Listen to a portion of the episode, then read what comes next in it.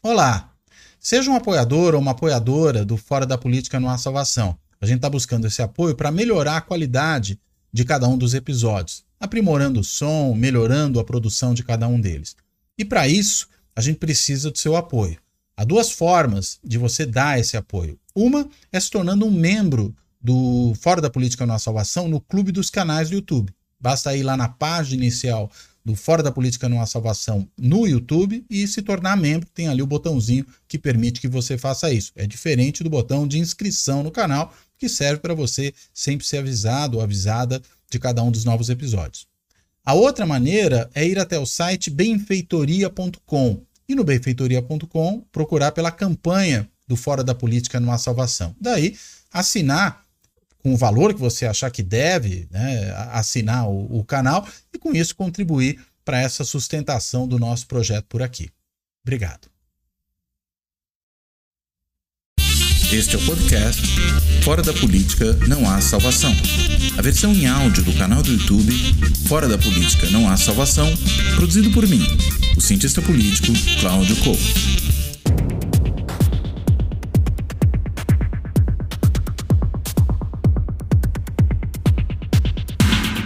Olá! Este Fora da Política Não Há Salvação vai tratar da questão do enfrentamento que o governo Bolsonaro faz à burocracia pública.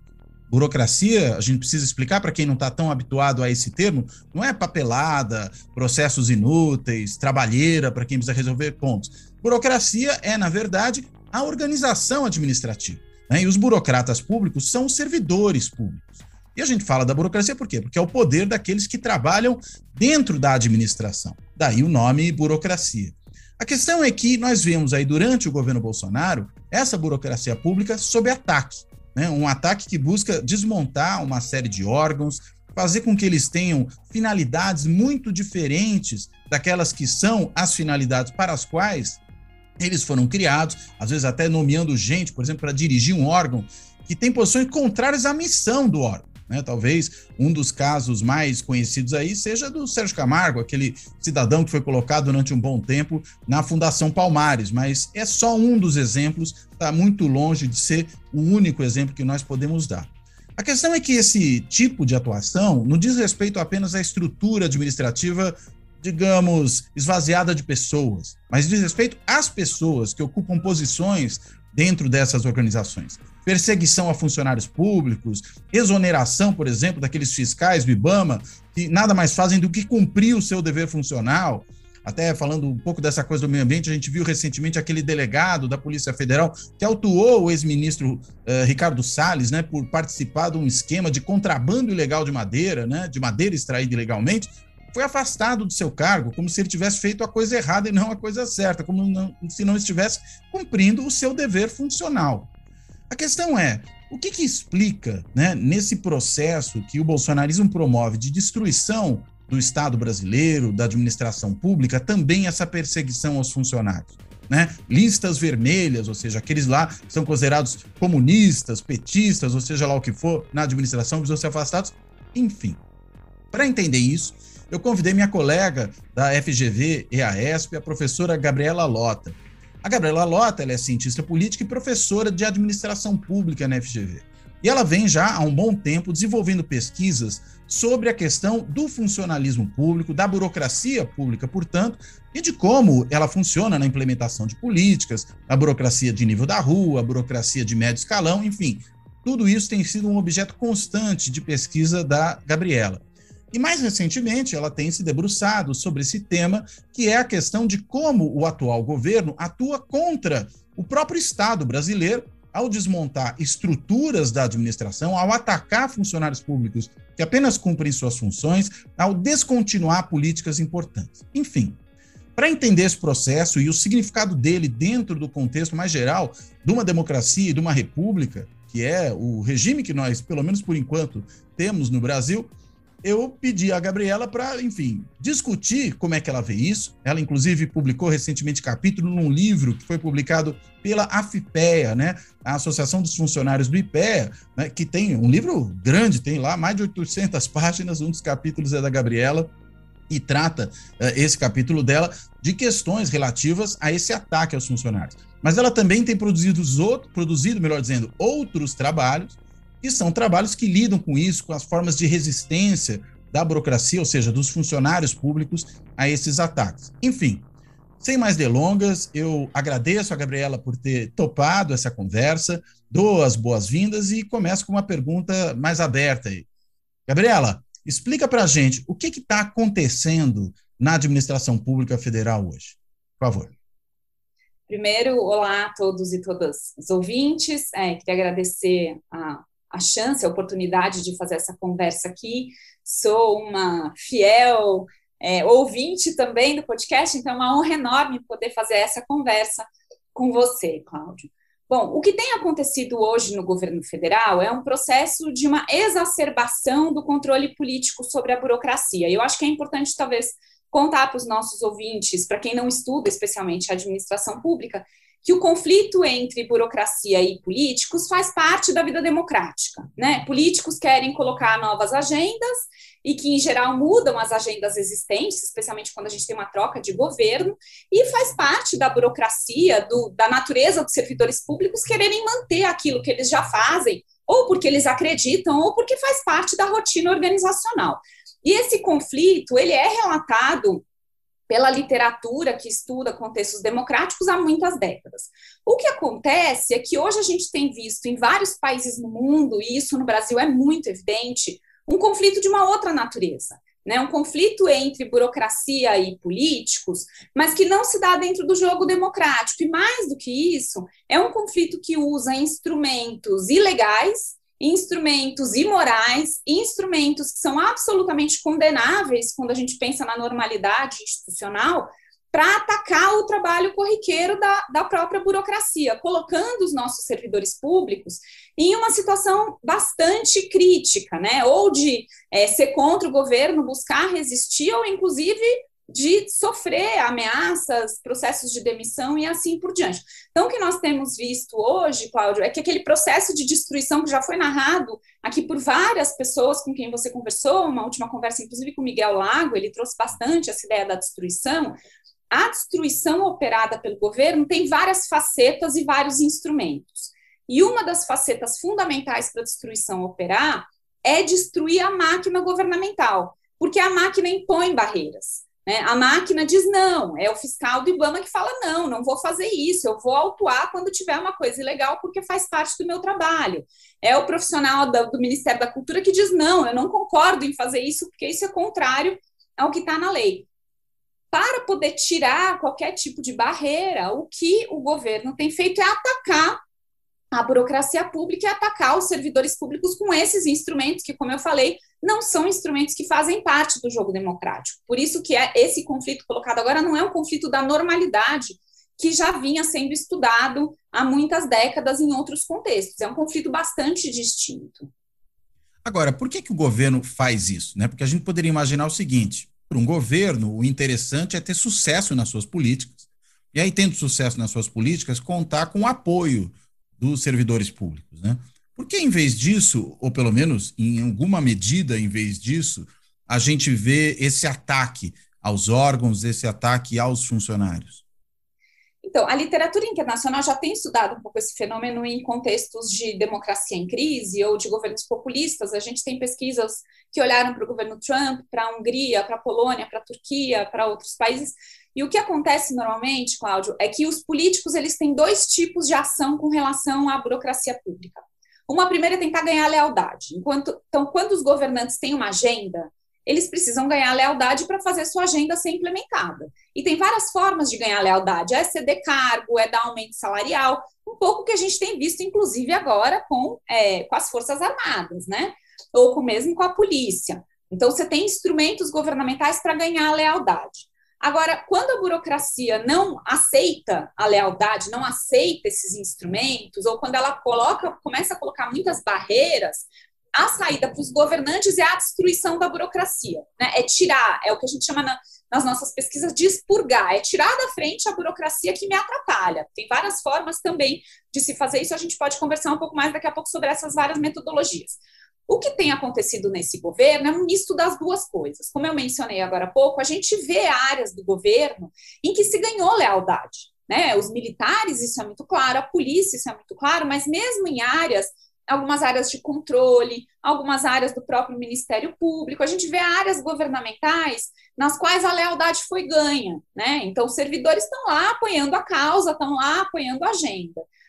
É, mas em outras áreas, isso tem muito a ver com um desalinhamento organizacional com relação à política, né? Então, por exemplo, quando o presidente quer destruir a área ambiental, e isso é contrário à própria missão dos órgãos ambientais, aí os servidores colocam mais barreiras. Eles não topam a lealdade. E colocar mais barreira é justamente o momento onde o conflito acontece, né? O que é colocar barreira? É falar não, é ilegalidade, é fazer sabotagem, é vazar informação, é fazer manifesto, é fazer protesto, tem várias formas de colocar barreira. E aí, nesse caso, o que acontece é que os políticos eles têm que tirar essa barreira da frente, né? E, e, a forma disso acontecer é o ataque. Então, a gente vê no governo federal brasileiro tanto a lealdade acontecendo em algumas áreas governamentais, como esse processo de ataque à burocracia também operando.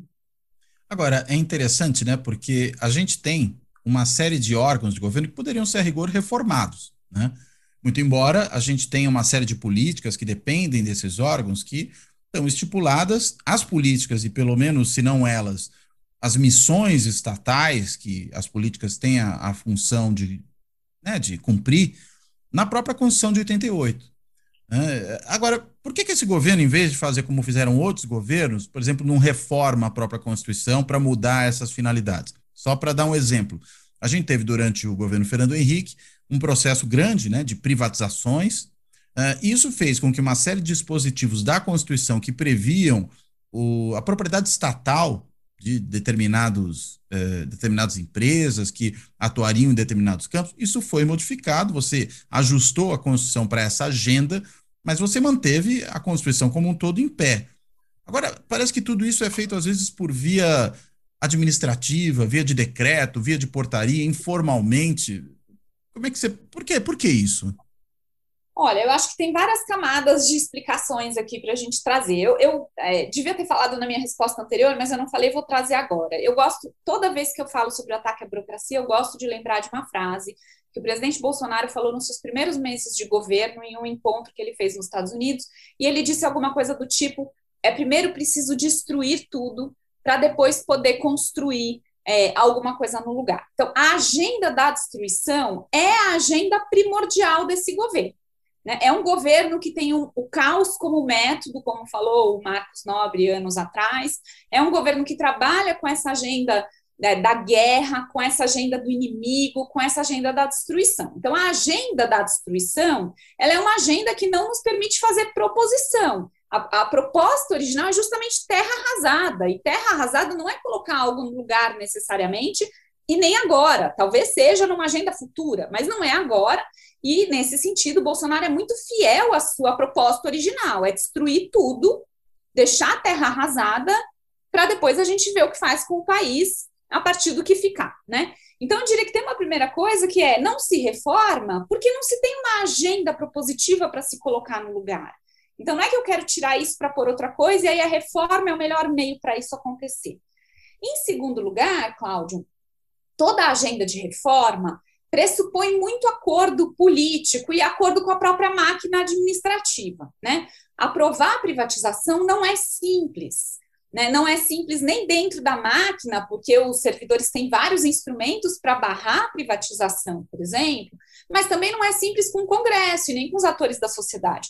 Tanto é que mesmo a agenda a agenda mais liberal que o Guedes tinha, e ele sim tinha uma agenda bem liberal, quase nada foi implementado, porque não se conseguiu acordo político para a aprovação dessas reformas, né? Então, a gente pega, por exemplo, uma, uma das reformas que foi fundamental, que ia alterar o que você disse. Então, por que não fazer isso de maneira informal e por que, por que fazer isso de maneira informal e não formalizar? Uma das agendas que formalizaria isso era a chamada PEC 32, que era a reforma administrativa, que tinha como objetivo alterar a forma de gestão dos servidores públicos, inclusive acabando com a estabilidade do serviço público. Né? Então, a parte dos servidores iam perder estabilidade, o que facilita você poder demitir pessoas e facilita, portanto, o controle político. A PEC 32, Cláudio, ela foi praticamente destruída no debate, tanto público como dentro do próprio governo. Não se conseguiu acordo nem dentro do governo para a PEC 32 e para frente. Imagino como no Congresso é... também não, né? No Congresso também não. Teve paralisação de servidores no país inteiro, né? Porque a PEC 32 ela ia afetar, inclusive, a polícia, né? Ela ia afetar os servidores públicos de maneira geral. É, e aí você pega essas carreiras que são mais fortes, as carreiras se posicionaram contra e barraram tanto no Congresso, começaram a fazer, adiantar formas de barrar isso no Judiciário, enfim, a PEC não foi para frente. É muito difícil fazer esse tipo de mudança é, sem um apoio amplo, portanto, seja político, institucional ou da máquina. E é muito mais fácil você agir pelos bastidores, e esse governo aprendeu bem a agir pelos bastidores, né? Recentemente saiu uma pesquisa, não sei se alguém já comentou aqui, é, feita pelo, pelo, por colegas nossos da GV Direito, Oscar Vilhena, Rubens Gleiser, em que eles mostram que esse foi o governo que mais gerenciou via decretos, né? Porque o decreto não tem que passar pelo escrutínio. O decreto é uma definição top-down, né, do executivo. É, e se a gente olha para os mecanismos que eles estão usando para controlar a burocracia, são esses, esses mecanismos que ou são ilegais, em parte eles são ilegais, ou são mecanismos que o governo controla. Ele não depende de outros atores para operar. E é muito mais fácil fazer isso. Por exemplo, é muito mais fácil você exonerar um servidor fazendo processo administrativo, não é fácil, tá? Mas é muito mais fácil fazer isso do que você fazer uma reforma administrativa em que você acaba com a estabilidade do servidor de maneira genérica, né? Então é isso, a gente vê instrumentos que são instrumentos muito mais sob o controle do próprio governo já que é muito difícil ele conseguir acordos para aprovar medidas mais reformistas. Será que também não tem a ver com uma, um autoritarismo desse governo? No seguinte sentido, né? Se eu tenho que propor uma lei para o Congresso, vou ter que debater, vou ter que discutir.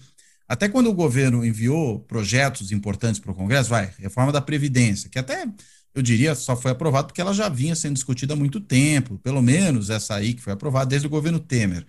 Mas, enfim, mandava para o Congresso e falava: ó, agora é com vocês, não tem mais nada a ver com isso. Quanto com o decreto, para usar até uma imagem que o próprio Bolsonaro gosta bastante de usar, depende da caneta.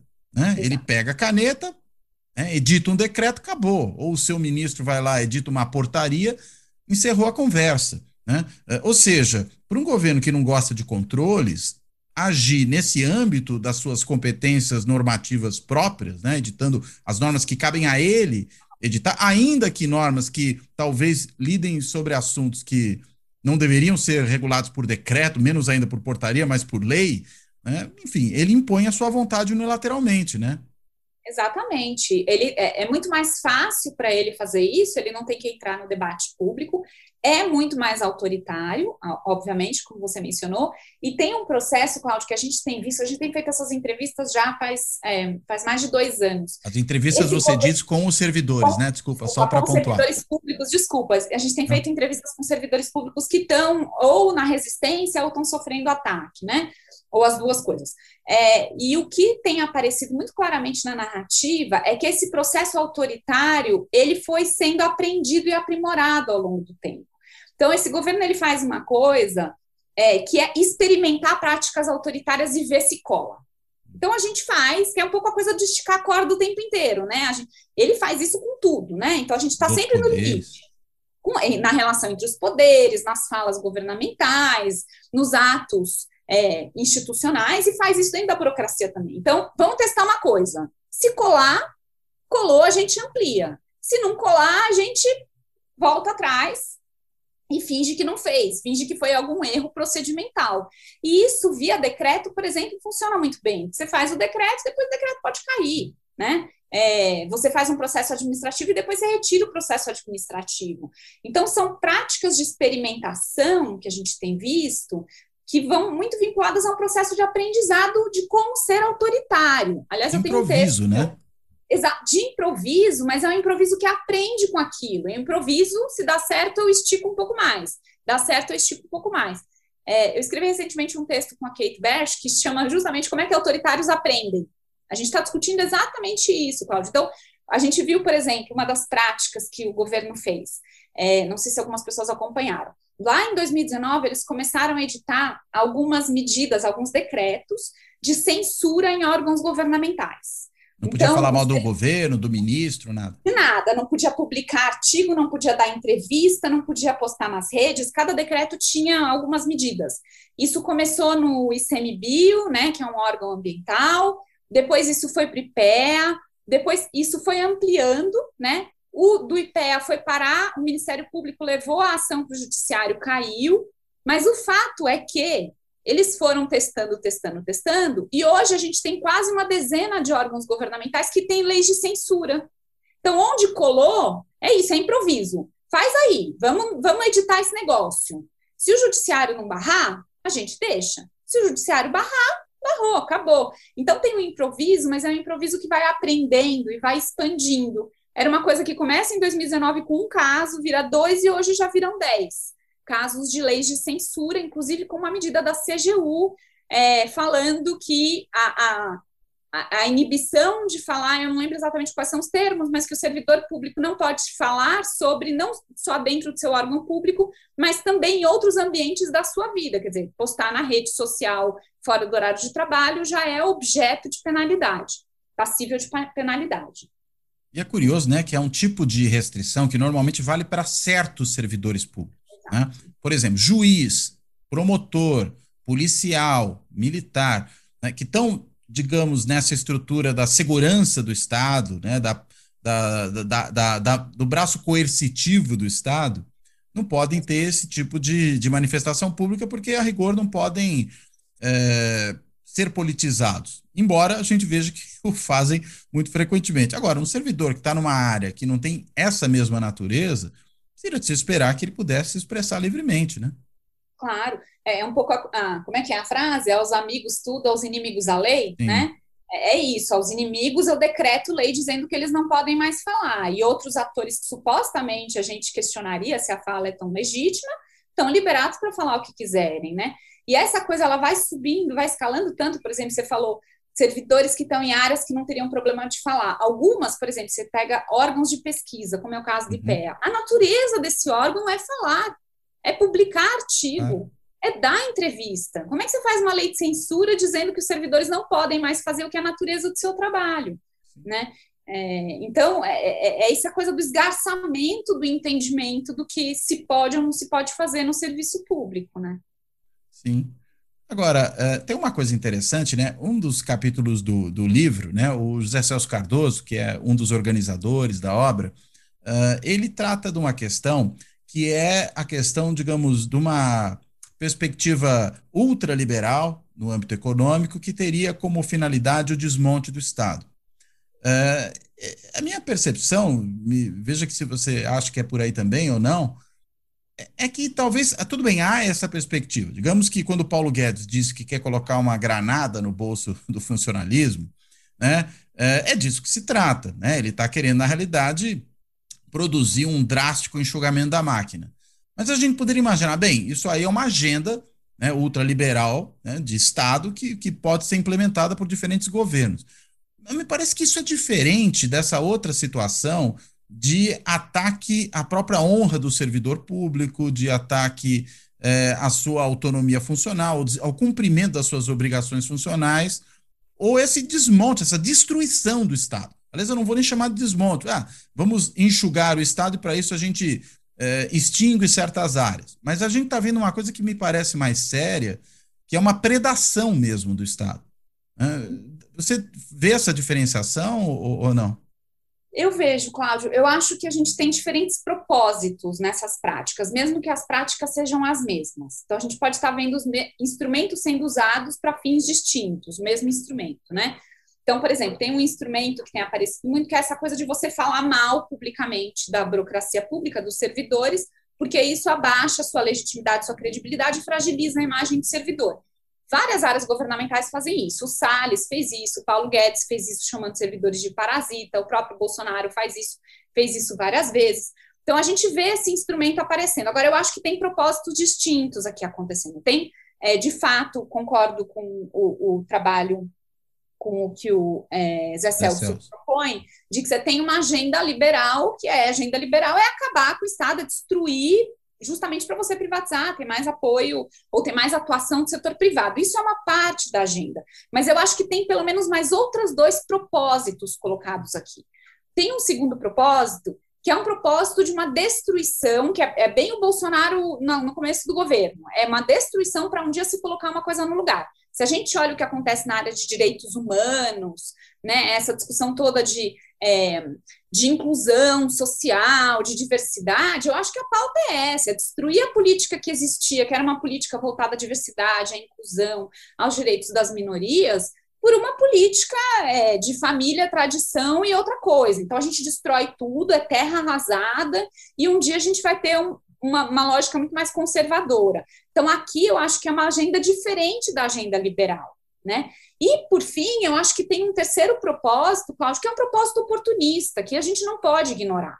Tem um monte de gente que colou na agenda de destruição e usa esses métodos todos, porque com isso consegue ter ganhos. É muito mais fácil. A gente vê as práticas de corrupção que a gente tem hoje, de desvio, a agenda lobista, tudo isso fica muito mais fácil em um governo que está em destruição, que a gente viu recentemente no caso do MEC. E nesse caso, eu não acho que seja uma agenda liberal e nem acho que tem uma outra agenda para ser colocada no lugar. Na verdade, você tem aí sim os parasitas, que não são servidores públicos, aproveitando esse caos, aproveitando a fragilidade institucional para sanguessuga, atacar o que pode, né? Comer todos os lados possíveis nem acho que tem ideologia por trás dessa história, diferente dos outros dois que têm ideologia, né? É uma outra coisa, é um oportunismo puro, mas que se aproveita e abacanha. E assim, para eles, quanto mais frágil a burocracia estiver, melhor é. Porque é uma burocracia, por exemplo, que não denuncia. Não sei se você lembra, Cláudio, claro que você lembra, mas quando teve o caso da CPI, né, o, aquele servidor público, que era irmão do deputado, que foi quem fez a denúncia da uma parte da denúncia da corrupção na compra de vacina, do desvio na compra de vacina, foi feita por um servidor público do Ministério da Saúde. De carreira, cara, né? De carreira, concursado. Se esse cara não fosse concursado de carreira, não tivesse proteção legal, não tivesse, ele nunca falaria. Né? Então, para os oportunistas também é bom o Estado estar tá frágil, porque eles conseguem é, abocanhar mais sem ter ninguém é, denunciando, sem ter barreira, né? Então, acho que tem, tem coisas diferentes, não é só uma agenda liberal, acho que ela se cola com outras agendas. Aliás, você fala, junto com as outras autoras, né, no, do, no texto, de quatro tipos, né? Você fala de uma. faz ali uma tipologia de quatro possibilidades de ataque ao a, burocracia pública, né? Você pode explicar um pouquinho essa, essa distinção, porque eu achei muito interessante. Posso, posso e até acho que posso dar alguns exemplos reais, porque talvez uhum. ajude também o ouvinte a, a, entender do que, que a gente está falando, né? O ouvinte então, gente... e o youtuber. E o youtuber, isso. Os dois. a gente construiu uma tipologia baseada em dois, é, em, um, em, dois tipos de mecanismo e duas, dois tipos de escala, né?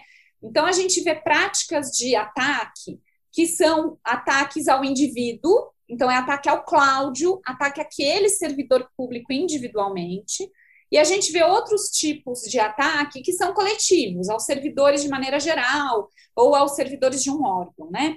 Em paralelo, a gente vê, vê, outros dois tipos acontecendo, que é o formal, então, quando se usam instrumentos legais formalizados para fazer o ataque, e o informal, que é quando se, não se usam instrumentos é, legais. Né? Então, vou dar alguns exemplos aqui. A gente tem, é, por exemplo, esse caso que eu estava falando da fala, que acontece o tempo inteiro, é o servidor parasita, os ambientalistas que eu quero confinar na Amazônia, servidor público não trabalha. Essa fala é uma fala genérica e informal, né? É, e ela é uma forma de diminuir a credibilidade do servidor público, mas que não tem um efeito concreto necessariamente. Ela tem a ver com a imagem da sociedade, né? Ela se dissipa, ela pode ser enfrentada com narrativa, enfim. Então, isso é o que a gente chama de informal e coletivo. Quando a gente pensa no coletivo formal, a gente tem visto algumas práticas que, inclusive, vão esbarrar na lei, né? Então, uma das coisas que tem acontecido em vários órgãos governamentais é a proibição de acesso a sistemas de informação. Isso é super importante para o servidor. Vou dar um caso concreto. Imaginem você aquele fiscal, vocês aquele fiscal do IBAMA que foi lá autuar a multa. Ele chega lá, vê uma situação irregular, ele faz a multa e ele põe no sistema a multa. E o chefe dele vai dizer se a multa vai ser aplicada ou se a multa não vai ser aplicada, se vai cancelar a multa, se vai, o que, que vai acontecer com aquela multa, né? Se o chefe dele decidir que a multa vai ser cancelada, o chefe vai ter que entrar no sistema e o nome do chefe vai estar vinculado à ação. Ao cancelamento da multa. Ao cancelamento. A gente vai ter um histórico que, de quem decidiu por o quê. Uhum. Quando se proíbe o acesso ao sistema de informação, e isso tem acontecido em vários ministérios, o servidor público não tem o histórico da ação que ele fez e nem de quem revogou a ação dele. Ou seja, ele fica num limbo jurídico, porque ele não consegue dizer, mas eu atuei a multa, eu fiz corretamente. Quem errou foi meu chefe, ou quem errou foi outra pessoa. Ele perde a legalidade, que é imprescindível para a ação do servidor público. Né? Ele não Quer consegue dizer, ter base histórica. Tá? além do orçamento secreto no Congresso, a gente tem uma série de processos secretos no âmbito da administração. Exatamente. Você começa a ter vários processos secretos que morrem no papel, então ninguém assina nada, é o papel que fica na mesa de um e o papel desaparece. Aí não se cumprem mais prazos, porque o sistema estabelece prazo. Se alguém está atrasado, o sistema diz, tá, o servidor atrasou. Quando o procedimento vira em papel, a gente perde a capacidade de controle dessas coisas, né? É, então, é, esse, é um, esse é um tipo de, é, de prática de ataque formal e coletiva, mas que afeta o dia a dia da gestão e prejudica, Cláudio, inclusive a nossa capacidade de ter boas políticas públicas e de ter transparência governamental. A gente perde tudo, né? A gente não sabe como a licitação foi feita, a gente não sabe como o dinheiro foi gasto, a gente não sabe quem assinou o quê, a gente perde essa nossa capacidade de controle, né? É, depois a gente tem as nossas práticas que são de ataque individual ao indivíduo, né? A gente tem visto, e no livro que o Zé Celso organizou, tem muitos exemplos de práticas informais. Elas, em geral, têm a ver com esse assédio do dia a dia do trabalho, né? Então, expor pessoas numa reunião, dizer que um servidor público fez uma coisa errada, é, proibir servidores públicos de participar de eventos e de falar com atores externos, mas sem ter nenhuma proibição formal para isso, humilhar publicamente, ameaçar. A gente teve um caso, por exemplo, de uma entrevistada é, que ela, ela tinha participado de uma manifestação é, fim de semana, uma manifestação pró alguma causa de direitos humanos, nem era uma manifestação contra o governo. E é, um, um dos, uma das chefias dela tirou uma foto, viu e denunciou que ela estava numa manifestação. Isso foi no primeiro ano de governo, não, é, assim, não era nada nem grave. E quando ela chegou para trabalhar na segunda-feira, é, ela foi chamada para uma sala, na sala tinha a equipe inteira onde ela trabalhava, o chefe dela começou a humilhar ela publicamente na frente da equipe, dizendo que ela não trabalhava bem, dizendo que ela era uma funcionária da lista vermelha, que ela só tinha ideologia e não era uma boa servidora. Tirou ela da equipe e colocou ela para trabalhar junto com outras pessoas, não foi só o caso dela, foram vários, em uma salinha que ficava no subsolo, sem janela, sem tomada, sem computador. E ela recebia diariamente ameaças de que se ela não ficasse lá na sala oito horas por dia, ela ia ser demitida. Ou seja, ela não podia trabalhar, ela não tinha nenhuma função para fazer, mas ela tinha que ficar na sala com alguém controlando. Ela, inclusive, conta que ela tinha que tirar foto do horário que ela ia no banheiro para garantir que ela cumpria Nossa. as oito horas sem ninguém controlar. É, a gente tem, por exemplo, ministérios, no Itamaraty isso aconteceu, eles chamam de a, o departamento de escadas e corredores, né? Pessoas Sim. que são mandadas para um lugar que não vão fazer nada, né? É, então, esse tipo de prática que vai afetando, claro, a saúde mental, a capacidade. A gente perdeu essa trabalhadora, porque ela vai ficar três, quatro anos sem fazer nada, é alguém que está ganhando um salário e não está podendo trabalhar. Enfim, tem, e aí você vai criando um medo coletivo. Daqui a pouco a gente fala sobre a coisa do medo, que acho uhum. que é um uhum. elemento importante aqui. E, por fim, a gente tem as, as práticas que são formais e individuais. Essas são as mais perigosas, Cláudio, porque elas se revertem em é, consequências para o indivíduo. Então, essa servidora poderia ter recebido um processo administrativo e ter sido exonerada. Por e não ter feito nada. Por não ter feito nada, ou se, por exemplo, o governo, é, o, a, o RH chegasse à conclusão de que ela não ficava as oito horas por dia lá na sala, ou de que ela estava em desvio de função, ela podia ser processada individualmente. A gente tem vários, teve um aumento enorme do número de aplicação de PADs durante esse governo. PAD é o PADs processo, é o processo administrativo, né? contra o servidor, é o processo judicial contra o servidor que pode gerar exoneração. Ah, é e judicial, aí, ele não ocorre dentro da, da não, burocracia. ele é administrativo, mas você vai ter que contratar, você vai para a justiça. Ah, né? depois ele vai é, para a justiça. É. É, e o que acontece é que você vai ter que gastar com advogado, você vai ter uma insegurança enorme e você não sabe se pode ser exonerado ou não, mesmo que não seja exonerado, né? É, outras coisas que têm acontecido também formais é o impedimento de tirar licença, não pode tirar férias, os processos ficam tramitando, ninguém sabe onde foi parar, então você pede para ser removido para outro lugar, ou você pede promoção e as coisas demoram, ninguém sabe o que está acontecendo, né? E isso, de novo, é para os inimigos. Né? Então, os inimigos não são promovidos quando chega o momento da promoção, né? Você tem, é, são removidos de lugar. Então, o servidor do IBAMA que estava numa unidade, um dia vai trabalhar e descobre em cima do computador dele um papel dizendo que ele vai ser mudado, removido para um outro estado, e ninguém perguntou para ele, e ele tem família. Isso acontece no IBAMA, isso acontece no Itamaraty, né? Você vai ser removido de país, é, tendo que levar toda a sua família sem você saber disso, né? De um dia para o então, outro. E sem qualquer justificativa, digamos, administrativa propriamente, né? É, inclusive a gente olhou os processos em que isso acontece, a justificativa é por interesse da administração, né? É, então é bem genérico, né? Bem genérico, não tem justificativa para. E, e o servidor não tem onde reclamar, né? Porque os comissões de ética estão ocupadas também por pessoas leais, a área de RH também está ocupada por pessoas leais, então você não tem saída. A sensação deles é essa, assim, não tenho saída, não tem para onde correr. Né? O medo a qual você se referia era isso. O medo que eu me referi era isso. Isso vai, vai se construindo um ambiente, uma atmosfera de medo, porque o que eles fazem, isso tem a ver com aquela coisa do improviso que eles aprendem ao longo do tempo, assim, eles pegam casos que são casos emblemáticos e eles publicamente destroem aquela pessoa. E isso gera um medo no coletivo, porque ninguém sabe quem vai ser o próximo. Né? Então, pega o caso, isso aconteceu recentemente, inclusive teve um caso, ele já estava na área ambiental, ele estava sofrendo um PAD, ele foi exonerado. E a administração pública, os, os, os políticos ficam usando o caso dele como um caso de exemplo, para dizer o tempo, se você fizer isso, vai acontecer a mesma coisa que aconteceu com aquele servidor. Isso cria, Cláudio, uma atmosfera de medo. Assim, os servidores públicos acham que eles estão sendo monitorados, eles não sabem se alguém grampeou o telefone, eles não sabem o que eles podem falar. É, tem uma, uma das práticas que a gente mapeou, em vários órgãos, eles tiraram as paredes. Não porque integrar pessoas é mais interessante, até poderia ser essa justificativa, mas é porque sem paredes a gente controla o que as pessoas fazem, né?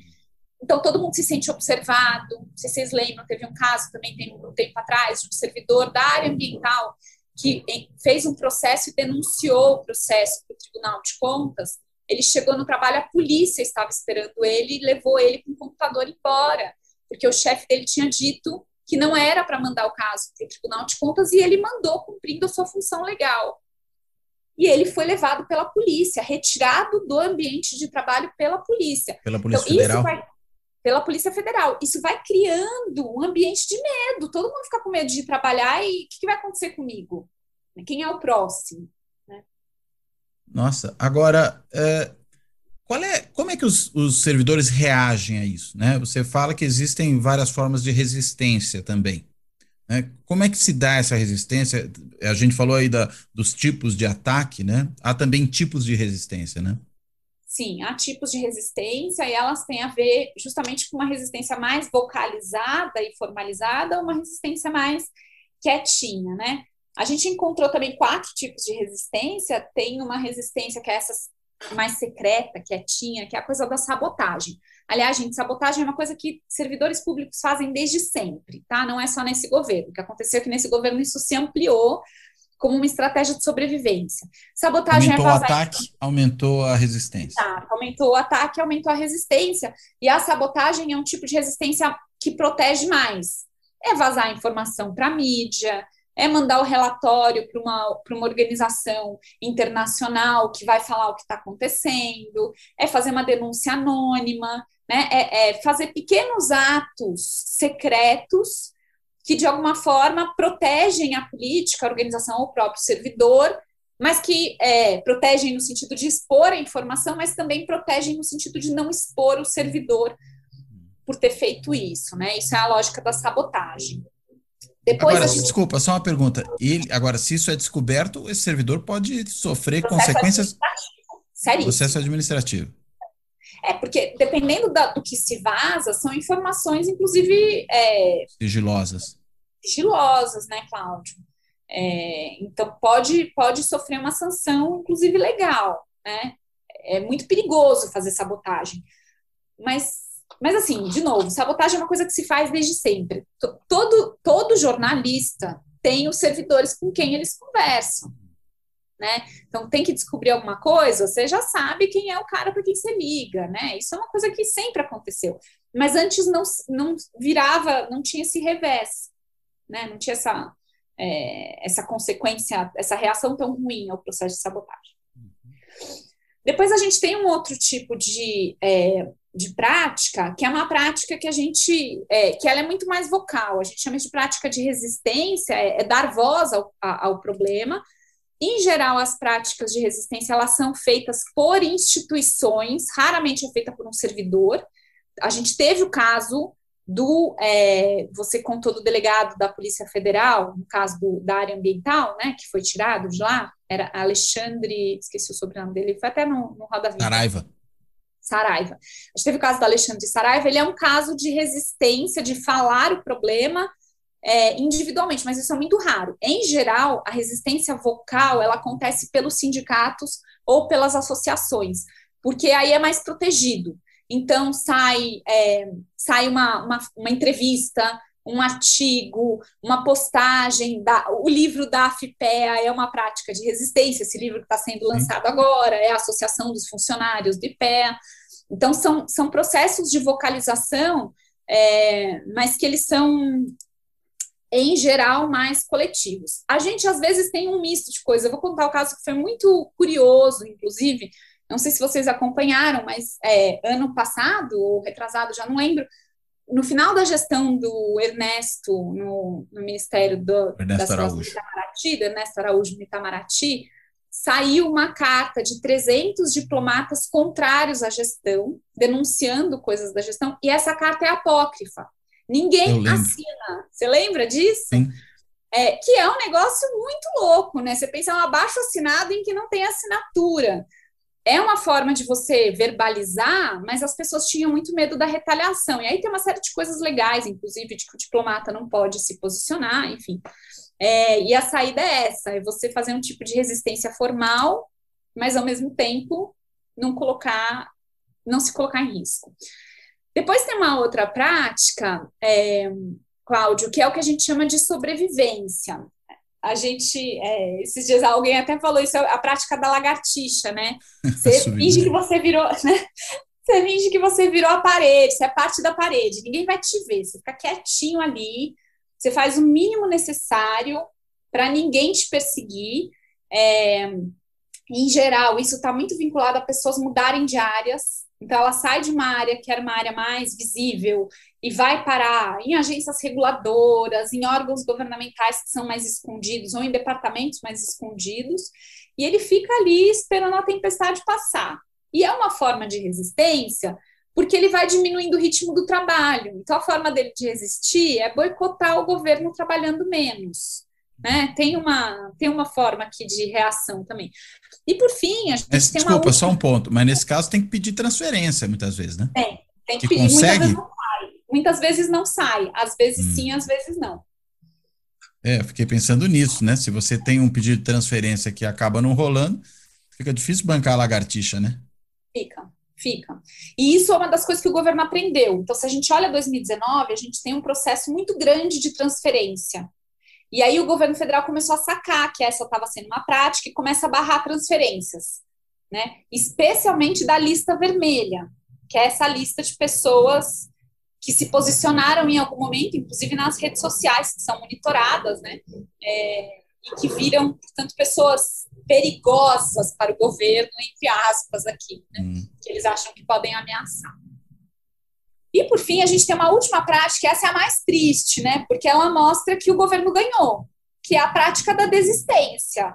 É o, o que a literatura chama de exit, é sair fora. E o sair fora, em geral, pode ser pedir exoneração, ele pede demissão, ele não vai mais ser servidor público, mas também pode ser pedir licença para ir para um doutorado, pedir transferência para trabalhar num município. Ele desiste de trabalhar no governo federal porque ele não dá conta daquilo.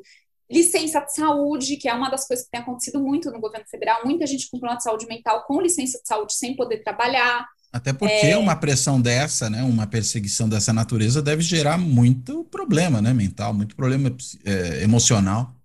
Muito. A gente fez uma, a gente aplicou um questionário em um dos órgãos governamentais da área de planejamento.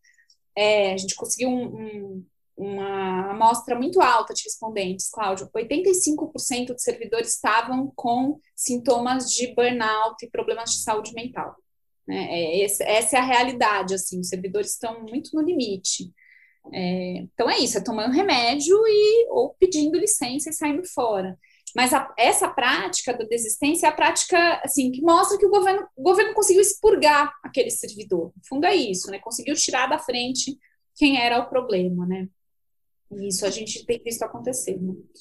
Agora, Gabriela, uma coisa que você falou é que isso não é exatamente, vamos dizer, sobretudo as formas de resistência, você falou especificamente da sabotagem, mas acho que as outras talvez valham de alguma forma, que não seria uma coisa que ocorreu apenas nesse governo. Mas como é que a gente pode comparar esse governo com governos que o precederam? Né?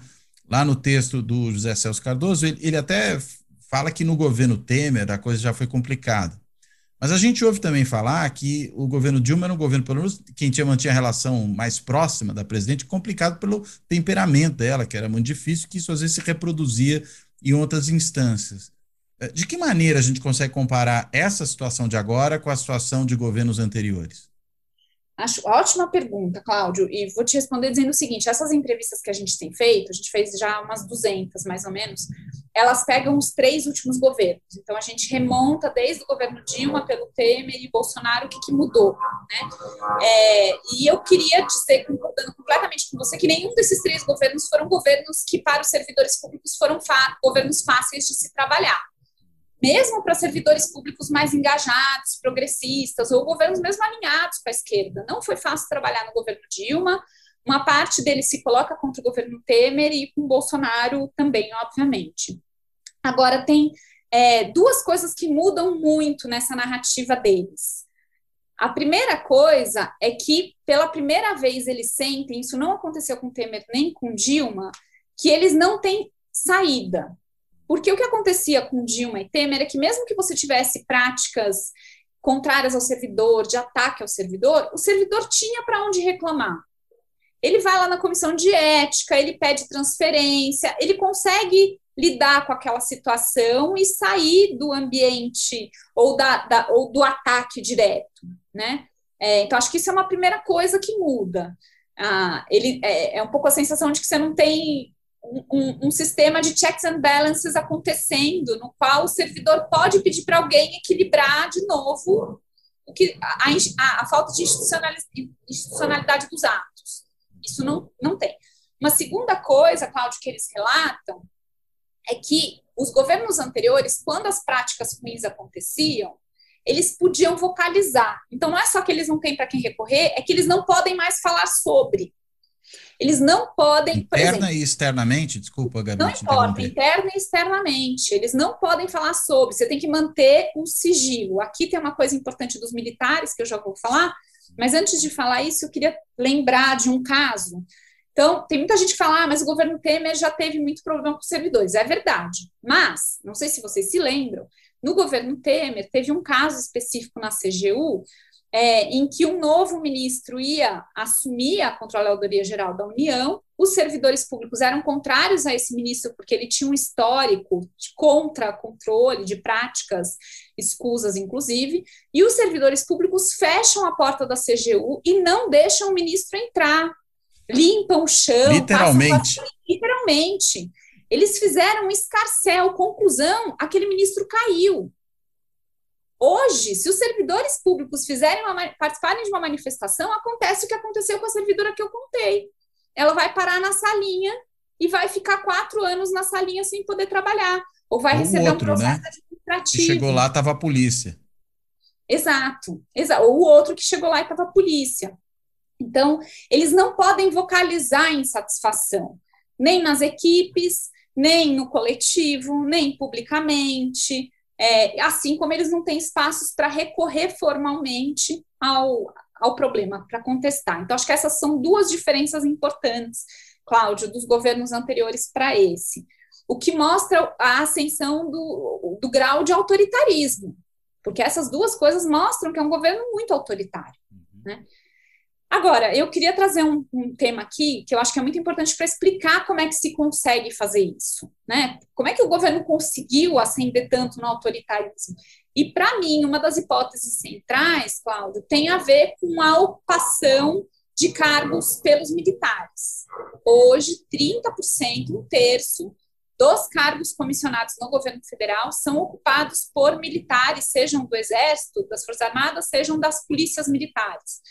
E eles não estão só na cúpula, eles estão em áreas do dia a dia, eles estão chefiando as unidades do IBAMA, nos estados, eles estão chefiando unidades regionais, eles estão na área de RH, eles estão na área de ética.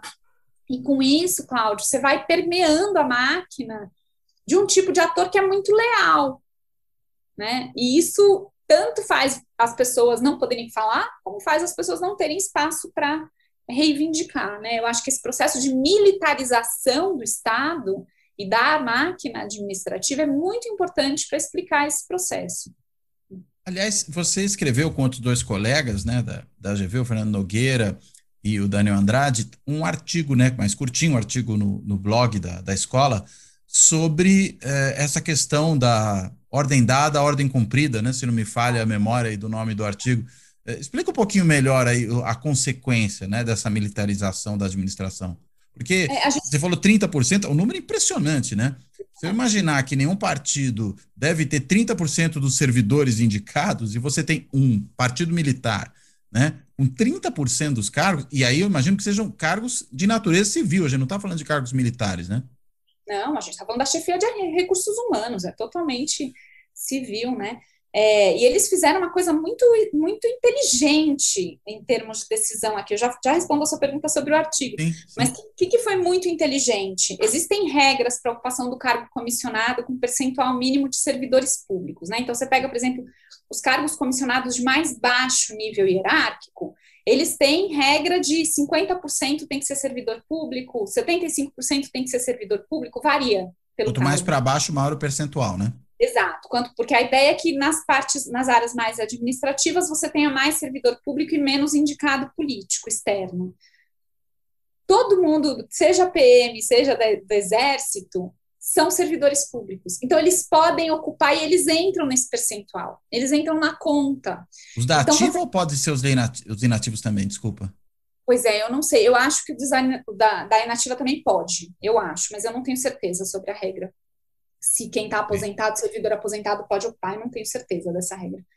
É, mas a questão, Cláudia, é que você consegue, portanto, colocar pessoas leais ao governo, indicações políticas, em cargos muito administrativos e operacionais. Você consegue descer muito o nível da hierarquia ocupando aquilo, coisa que em outros momentos não aconteceria, porque se pega servidor público, normalmente civil, não militar, né? É, agora, sobre o nosso artigo, a gente discute lá um conceito que a gente chama de management militar, né, a gestão militar, porque é, essa lógica da militarização, Cláudio, a gente está falando aqui só de cargo comissionado ocupado por militar, mas ela é mais do que isso. A militarização é um estilo de gestão que pode ser feita por militares ou não. E é um estilo de gestão da lealdade, da hierarquia, do cumprimento de ordem, da não participação, da não conversa, do autoritarismo, da lógica top-down. E isso é um pouco que tem permeado essa administração. Né? Então, não é só que eles colocam militares, eles criam um sistema de gestão que é super hierárquico, que é super regra dada, é regra, missão dada, é missão cumprida. Não né? se questionam as ordens, né? Não se questionam as ordens e não tem espaço de questionamento da ordem. Então, uma outra coisa que eles fizeram dessas práticas de ataque formal, que eu estava mencionando, foi acabar com instâncias decisórias que eram colegiadas. Então, o que acontecia é que você tinha em várias áreas governamentais uma instância decisória que, da qual participavam servidores públicos. eles acabaram com essas instâncias. Então, você acaba com a, a representação na decisão, e aí é, é hierarquia, a ordem dada é a, é, é a ordem cumprida. Então, você cria um estilo de gestão também que é muito associado à lógica militar. Né? Nossa, que, que, que desastre!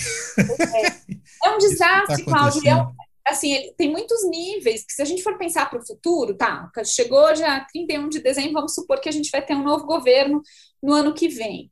É, o grau de destruição, tanto em termos operacionais, do tipo acabar com o sistema, acabar com a informação, jogar fora documento, é enorme e são informações que a gente vai demorar anos para coletar mas também o grau de, de, destruição do engajamento do servidor público é muito grande, né? Então, eu falei aí dos mais de 80% com problema de saúde mental. Gente, não é no dia seguinte de um novo governo que a galera, pronto, agora estou com saúde, vou voltar a trabalhar e sou engajado e acredito no meu trabalho. Não é, né? Então, tem um impacto de longo prazo que a gente não consegue medir de destruição da máquina administrativa mesmo. Nossa, e, e, e, existe algum tipo de, vamos dizer, ação no âmbito judicial em relação a essas situações? Elas, elas existem, mas elas são muito ad hoc. Então, é assim, aprovou a, a lei de censura, entra no, no tá. entra no judiciário. Né? Elas não são institucionalizadas em geral. Você tem iniciativas que são muito localizadas, como eu falei, e, e assim, os, os, o que tem acontecido é que os sindicatos têm se articulado mais agora, né? Então, por exemplo, foi criado é, uma ferramenta, foi criada uma ferramenta chamada assediômetro, que é para os servidores hum. poderem denunciar casos de assédio fora da máquina.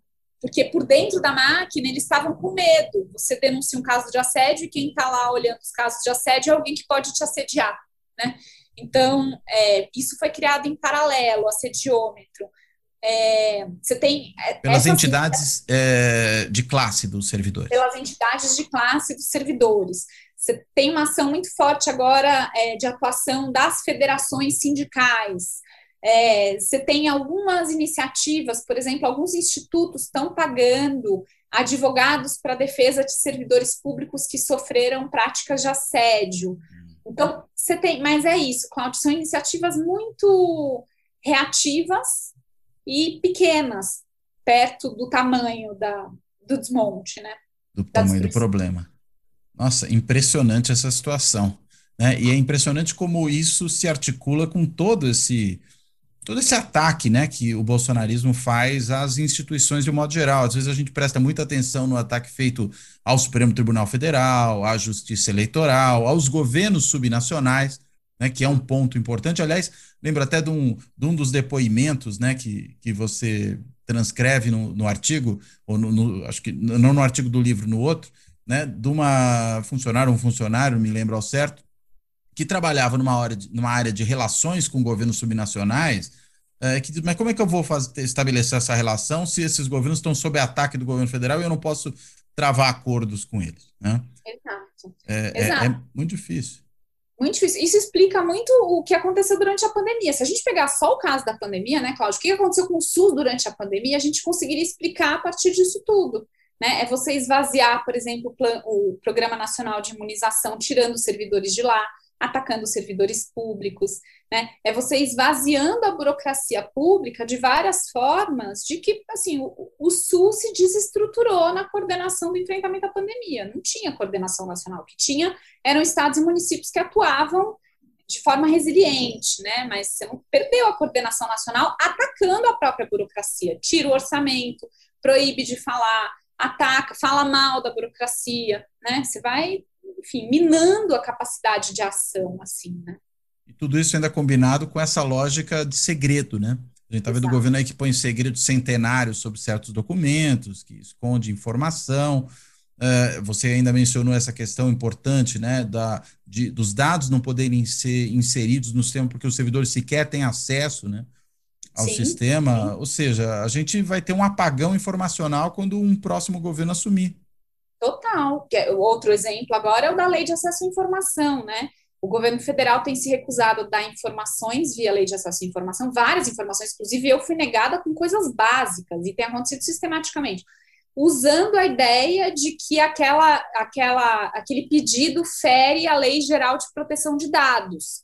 Então, Sim. Então, eles vão criando barreiras e, e, assim, a gente não Eu queria saber quantos servidores públicos foram exonerados num determinado órgão num período, e a gente não consegue mais ter informações que antes, Cláudio, eram alimentadas sozinhas. Automaticamente. automaticamente, a gente não, precisa, não precisava nem pedir, né? Então, você tem, de fato, um apagão informacional, um apagão de conhecimento. E aí, volto, é terra arrasada, porque terra arrasada é uma terra que não tem memória, é uma terra que não tem história. Então, você apaga a história, você apaga quem tem a história, quem tem a memória, e aí o que vem no lugar é qualquer coisa, né? Nossa. Inclusive Muito reinventar bem, o passado, né? Como é que é? Inclusive reinventar o passado, né? Pois é. Né? Além de você não ter informação do presente, você adultera a informação do passado, né? Exato. Exatamente isso. Muito bom, Gabi. Quer dizer, muito bom. Não o que você está contando aí para a gente, mas a, a, maneira como você contou e toda essa pesquisa que você tem feito. Gabi, deixo com você aí a, as palavras finais para você, eventualmente, algum ponto que a gente possa ter deixado de lado, que você acha importante tratar, ou fazer a sua amarração final, ou as duas coisas, como você achar tá melhor. Não, acho muito bacana essa conversa, queria agradecer. É, eu queria só, só talvez é, relembrar uma coisa, né? Porque a gente fica aqui falando bem de servidor público, e primeiro as, as, pessoas acham muito esquisito isso, né, Cláudio? Você fala defende a burocracia. Como assim defender a burocracia pública? Servidor público parece um negócio tão esquisito, né? É, mas eu acho que em momentos como esse, isso não só tem acontecido no Brasil, mas em vários países do mundo, é, momentos de ataque à institucionalidade mostram a importância da gente ter servidores públicos que têm proteção e que são bem qualificados, inclusive para conseguir colocar barreira. Né? Eu disse assim, o país estaria muito pior se não fosse o trabalho de servidores públicos que estão impondo. A gente não teria mais política ambiental, por exemplo, se não tivesse lá os heróis do IBAMA né, tentando segurar e denunciar o que dá, assim como não teríamos mais políticas de educação, de saúde, de é, de cultura e assim por diante. Então, acho que o, que o que é importante que eu queria trazer aqui não é uma defesa pura do servidor público, mas é mostrar como servidores públicos são parte importante do funcionamento da própria democracia na normalidade. E isso fica mais explícito, Cláudio, quando a gente coloca a democracia em risco. Né? E aí o servidor público vira uma barreira, de alguma forma, né? Então, acho que isso que eu queria, é, que eu queria só trazer aqui e agradecer esse papo super bacana. Eu que agradeço, Gabi. Aliás, eu acho que essa importância do servidor público, aquele exemplo que você bem lembrou, né, do servidor do Ministério da Saúde que vai depor na CPI, é um caso muito exemplar, né, de defesa da democracia, de defesa da República, né, ou seja, da não malversação de recursos públicos, do respeito à coisa pública. Acho que, enfim, é uma síntese disso tudo. Muito bem. Bem, eu quero então feita essa, feito esse comentário final, né? Agradecer muitíssimo a Gabriela por essa conversa, por tão esclarecedora de uma pesquisa tão importante que merece ser, ser lida, merece ser acessada. Aliás, eu falei várias vezes do livro, ela falou do livro e eu não falei do título do livro. Né? Vou só mencionar aqui, depois fica a indicação na descrição do episódio, tanto no podcast como é, no, no, no YouTube para as pessoas acessarem. O livro se chama Assédio Institucional no Brasil: Avanço do Autoritarismo e Desconstrução do Estado. Né, que tem dentre os seus organizadores, a gente falou já várias vezes dele aqui, o José Celso Cardoso Júnior. Né, saiu editado tanto pela Associação dos Funcionários do IPE, como pela é, editora da Universidade Estadual da Paraíba, né, a EduEPB. É, e, e, é um, e, é um, livro PDF, né? Ele vai ser disponibilizado gratuitamente, Gabriela? Ele está sendo lançado hoje na. Não, foi ontem, terça-feira, na Câmara dos Deputados. Ontem, é, dia a... 3 de maio, né? Dia 3 de maio na Câmara dos Deputados, e ele já deve estar tá no site do, da AFPEA gratuitamente. Ótimo. Não, então, a gente vai deixar de qualquer jeito o link aqui para o site, né? Assim, mesmo que quando encerrar aqui a edição ainda não estiver disponível o link do livro, mas vai estar disponível o link do lançamento e do site, aí certamente na hora que as pessoas forem acessar, já vai estar tudo lá. Então, enfim, agradeço muitíssimo a, a Gabriela é, e agradeço, como eu sempre faço, a todo mundo que acompanha o canal, que ouve o podcast, a quem tem nos apoiado também pelos diversos instrumentos de apoio ao Fora da Política Há Salvação, seja pelo clube dos canais do YouTube, seja pelo site do benfeitoria.com, seja por qualquer outro meio. Enfim, de tudo isso, eu agradeço e me despeço. Até a próxima.